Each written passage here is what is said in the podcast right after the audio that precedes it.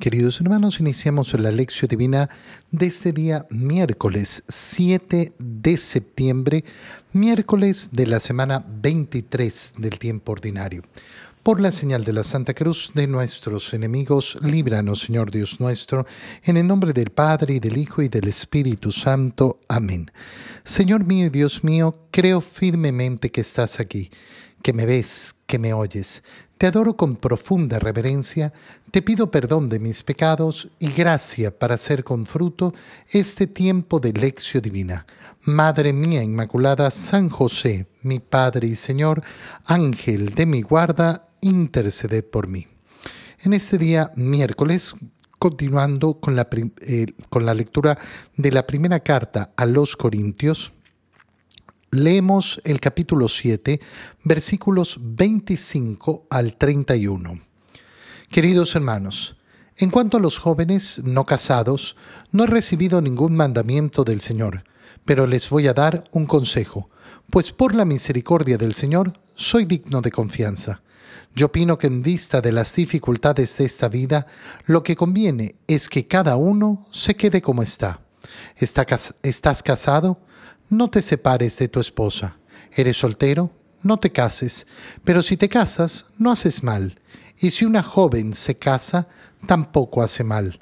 Sin embargo, los que se casan sufren en esta vida muchas tribulaciones que yo quisiera evitarles. Hermanos, les quiero decir una cosa. La vida es corta, por lo tanto conviene que los casados vivan como si no lo estuvieran, los que sufren como si no sufrieran, los que están alegres como si no se alegraran, los que compran como si no compraran, los que disfrutan del mundo como si no disfrutaran de él, porque este mundo que vemos es pasajero, palabra de Dios. San Pablo entra en un tema tan precioso, que es la vocación a la cual estamos llamados cada uno de nosotros de manera particular. En cuanto a los jóvenes no casados, empieza diciendo San Pablo, no he recibido ningún mandamiento del Señor. ¿Qué significa que para los jóvenes no hay ningún mandamiento? Ningún mandamiento específico respecto a la vocación. ¿Por qué? Porque no significa que todo aquel que cree en Cristo tiene que ser casado o tiene que ser soltero o tiene que ser religioso o tiene que ser sacerdote o tiene que ser una cosa específica. La vocación es particular.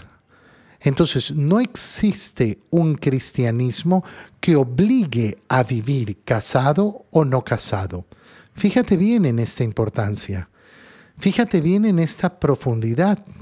¿Por qué? Porque lo que está diciendo San Pablo en definitiva es hay una libertad para que el Señor llame a cada uno de acuerdo al plan que el Señor tiene para cada uno ha ocurrido a lo largo de la historia, sobre todo en las sectas que se llaman cristianas, pero que en verdad no tienen ni un pelo de cristianismo, que obligan a sus miembros, no, ninguno puede casarse, o todos tienen que casarse, o todos tienen que casarse varias veces y tener varias mujeres. Cualquier condición que obliga a todos los miembros de una comunidad a seguir un determinado mandamiento eh, sobre texto de que es un mandamiento del Señor es falso. Es falso. No existe un llamamiento común en este sentido.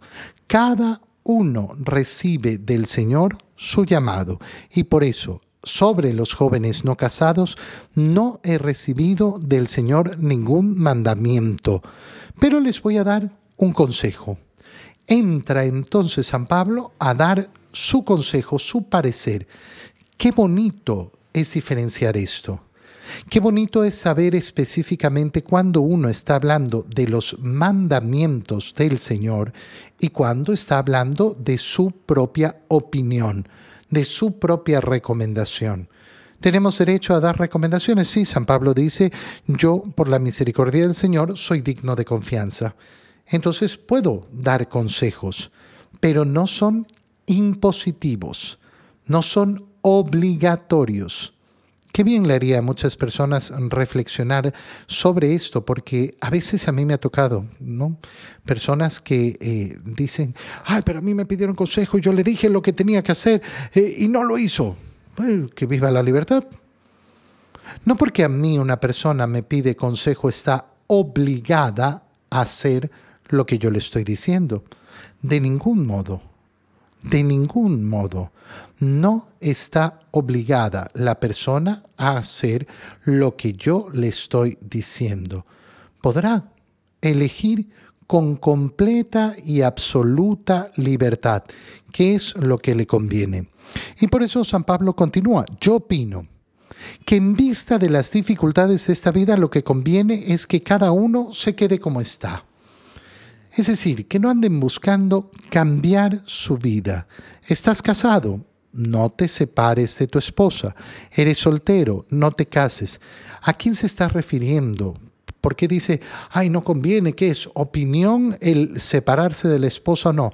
No, va en referencia a lo que estamos diciendo, a querer obligar a una nueva situación. Si tú te has convertido al cristianismo, entonces no puedes vivir con tu esposa. No, eso no es así. Eh, y entonces eh, San Pablo lo que está diciendo, mira, si alguno encuentra que efectivamente ahora que ha sido bautizado, ahora que ha conocido a Cristo, se siente llamado a otra, eh, a otro tipo de vida, llamado por el Señor, ah, bueno, entonces lo podrá poner en consideración. Pero yo opino que lo mejor para estos nuevos cristianos, para ustedes que están, han recibido la fe, es que se queden como están. Si estás casado, quédate con tu esposa. Si eres soltero, no te cases. Pero si te casas, no haces mal. Es decir, que habrán aquellos que están llamados al matrimonio y aquellos que no están llamados al matrimonio. Y si una joven se casa, tampoco hace mal. No, todas las, todas las que son de Cristo tienen que ser vírgenes. No, no, no.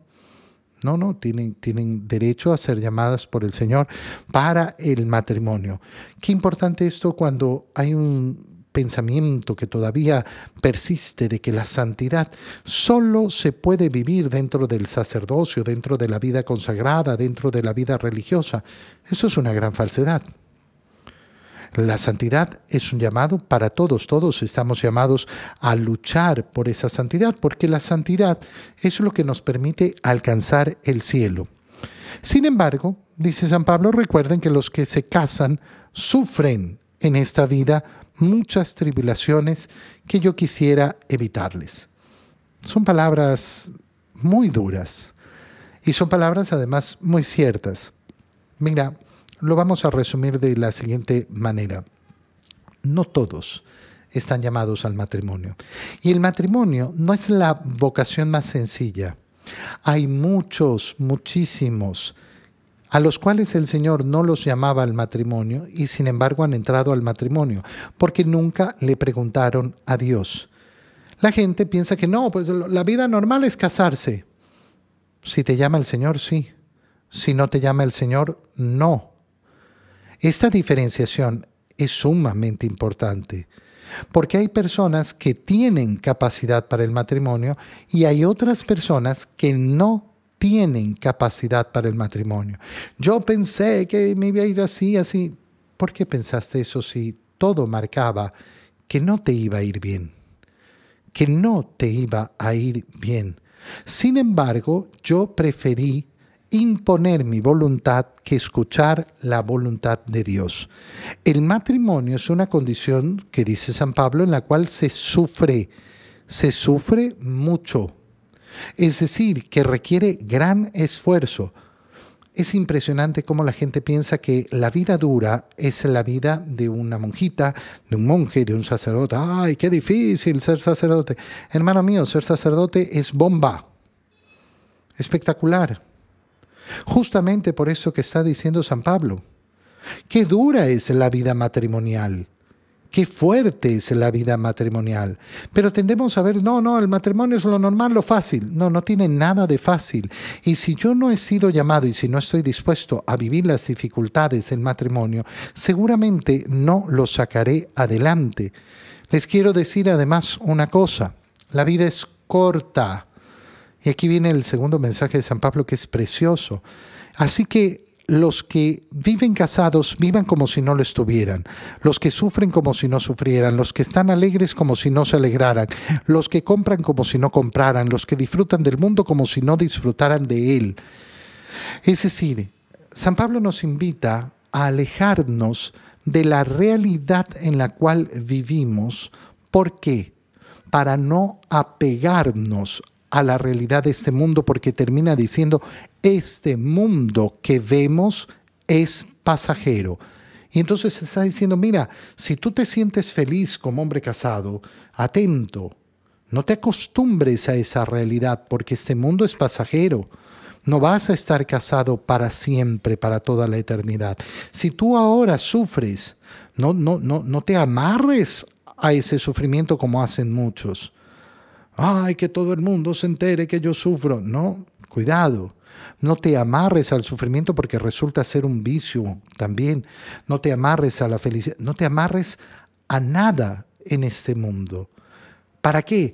Para tener el corazón ligero y entender que en este mundo somos peregrinos. ¿Por qué? Porque todo en este mundo es pasajero. En el Evangelio, Continuando con la lectura del Evangelio de San Lucas, leemos el capítulo 6, versículos 20 al 26. En aquel tiempo, mirando Jesús a sus discípulos, les dijo, Dichosos ustedes los pobres, porque de ustedes es el reino de Dios. Dichosos ustedes los que ahora tienen hambre, porque serán saciados. Dichosos ustedes los que lloran ahora, porque al fin reirán. Dichosos serán ustedes cuando los hombres los aborrezcan y los expulsen de entre ellos, y cuando los insulten y maldigan por causa del Hijo del Hombre. Alégrense ese día y salten de gozo, porque su recompensa será grande en el cielo, pues así trataron sus padres a los profetas. Pero, ay de ustedes los ricos, porque ya tienen ahora su consuelo. Hay de ustedes los que se hartan ahora, porque después tendrán hambre. Hay de ustedes los que ríen ahora, porque llorarán de pena. Hay de ustedes cuando todo el mundo los alabe, porque de este modo trataron sus padres a los falsos profetas. Palabra del Señor. Recuerda que el día de ayer leíamos cómo el Señor había pasado la noche orando y después de haber pasado la noche orando, eligió entre sus discípulos a los doce. Después nos contaba el Evangelio de San Lucas que el Señor descendió al llano y comienza entonces su discurso, a toda esa multitud que se había juntado, que lo buscaba para oír su palabra, para ser sanado y de los cuales también habían aquellos que eran liberados de demonios. Empieza entonces un discurso del Señor. En el Evangelio de San Mateo, esto es lo que conocemos como el Sermón de la Montaña. El Sermón de la Montaña en San Lucas se nos presenta como el discurso del llano. No es en la montaña, sino cuando a la bajada de la montaña en el llano. Y comienza de la misma manera. Es decir, eh, tanto en el Evangelio de Mateo como en el de Lucas vamos a ver eh, eh, el mismo inicio, con particularidades. Empieza con las bienaventuranzas, pero San Lucas nos presenta cuatro bienaventuranzas y cuatro ay. Ay de ustedes esa, eh, esa eh, eh, alerta, ese llamado de atención del Señor. ¿Cuáles son esas bienaventuranzas? Dichosos ustedes, los pobres. Siempre es bueno cuando nosotros contemplamos las bienaventuranzas del Señor ver cómo efectivamente a través de las bienaventuranzas se nos invita a iniciar el camino de Cristo. ¿Dónde empieza el camino de Cristo? Empieza reconociendo ¿Quiénes son los verdaderos dichosos? ¿Quiénes son los verdaderos bienaventurados? Y claro, es una gran sorpresa la respuesta del Señor. ¿Por qué? ¿Quiénes son bienaventurados? Yo te pregunto ahora a ti eso. ¿Y qué me responderías? Uy, dichosos, los que se la pasan bien, los que tienen asegurada la vida, los que tienen dinero, los que tienen comodidad, los que tienen una familia, los que tienen salud. Por ninguna de esas cosas empieza el Señor. Dichosos los pobres. Este es el inicio del camino de Cristo. ¿Por qué? Porque al inicio del camino de Cristo lo que hay que hacer es salir de las apariencias de este mundo. Únelo con lo que acabamos de leer en la primera lectura. Recuerden que este mundo es pasajero. Este mundo que aparece como si fuera eterno, que aparece como si fuera todo, que, nos da la apariencia de que lo que hay en este mundo es tan, tan fuerte, tan grande, tan importante, tan codiciable, no, es pasajero. Y ahora el Señor nos dice, por eso, dichosos los pobres. ¿Por qué? Porque de ustedes es el reino de Dios. Ahora tienen pobreza y sin embargo heredarán el reino de Dios. Este mundo pasajero se irá y tú que has peregrinado en pobreza en este mundo, ahora conocerás la verdadera riqueza. Dichosos ustedes, los que ahora tienen hambre, porque serán saciados. Pero el hambriento en este mundo, sí, sí, hay un nivel de injusticia tremendo, pero este mundo es pasajero. Este sufrimiento pasará. ¿Y quién te compensará? Dios Dichosos ustedes los que lloran ahora, porque al fin reirán. No, yo no quiero sufrir, yo no quiero llorar, yo no quiero pasar tristezas. Obvio que no quieres. Todo corazón humano quiere la felicidad. Pero cuidado con conformarte con la felicidad de este mundo. La que queremos es la felicidad eterna. Dichosos serán ustedes. Eh, cuando los hombres los aborrezcan y los expulsen de entre ellos, cuando los insulten y maldigan por causa del Hijo del Hombre, cuando te rechacen. Pero cuando te rechacen por causa del Hijo del Hombre, es decir, por ser de Cristo, la búsqueda de aceptación en esta vida. Yo quiero ser aceptado, yo quiero que el mundo me juzgue bien, yo quiero que piensen bien de mí. Ay, ¿qué, qué pensarán de mí? El juicio le pertenece a Dios y a mí el juicio de los hombres me importa un pepino. Si me van a perseguir en este mundo por decir la verdad, si me van a perseguir en este mundo por declarar al mundo la grandeza del Evangelio, pues bienaventurado, dichoso, ahí está la dicha. La dicha no está en recibir los elogios del mundo. Y ahí empiezan, después de los cuatro, de las cuatro dichas, los cuatro ay, ay de ustedes, los ricos, porque ya tienen ahora su consuelo. Porque pensaron que lo más importante en esta vida era la posesión, la comodidad, el tener, el tener, el tener. Pero se olvidaron, se olvidaron que este mundo es pasajero. Y resulta que si ustedes ya tuvieron su consuelo, y no supieron compartir y no supieron preocuparse y no supieron servir a sus hermanos, ay de ustedes. Han decidido tener su consuelo en este mundo. Y ese mundo se acaba. Y ese mundo se acaba. Hay de ustedes los que se hartan ahora, porque tendrán hambre. Aquellos que no han sabido compartir el pan aquellos que no han sabido compartir el alimento, aquellos que efectivamente se han hartado sin importarles esa necesidad de los hermanos. Hay de ustedes los que ríen ahora, que pasan de fiesta en fiesta, preocupados de la superficialidad y del vacío, porque llegará el momento de llorar de pena, de haber desperdiciado esta vida en nada en una superficialidad. Ay de ustedes cuando todo el mundo los alabe, la alabanza del mundo, el gusto del mundo, la pleitesía del mundo, que es tan seductora. Ay, que me digan cosas bonitas, ay, que sea apreciado, ay, que yo sea famoso. Para todos, ¿eh? para todos una gran tentación porque de ese modo trataron sus padres a los falsos profetas. Pero mira qué conocido que soy, mira qué importante, mira qué famoso. Sí, así trataron a los falsos profetas. Al profeta verdadero al que anuncia el Evangelio, no, no lo aceptan así. Te damos gracias, Dios mío, por los buenos propósitos, afectos e inspiraciones que nos has comunicado en este tiempo de lección divina. Te pido ayuda para ponerlos por obra. Madre mía Inmaculada, San José, mi Padre y Señor, Ángel de mi guarda, interceded por mí. María, Madre de la Iglesia, ruega por nosotros. Queridos hermanos, que tengan todos un muy feliz día.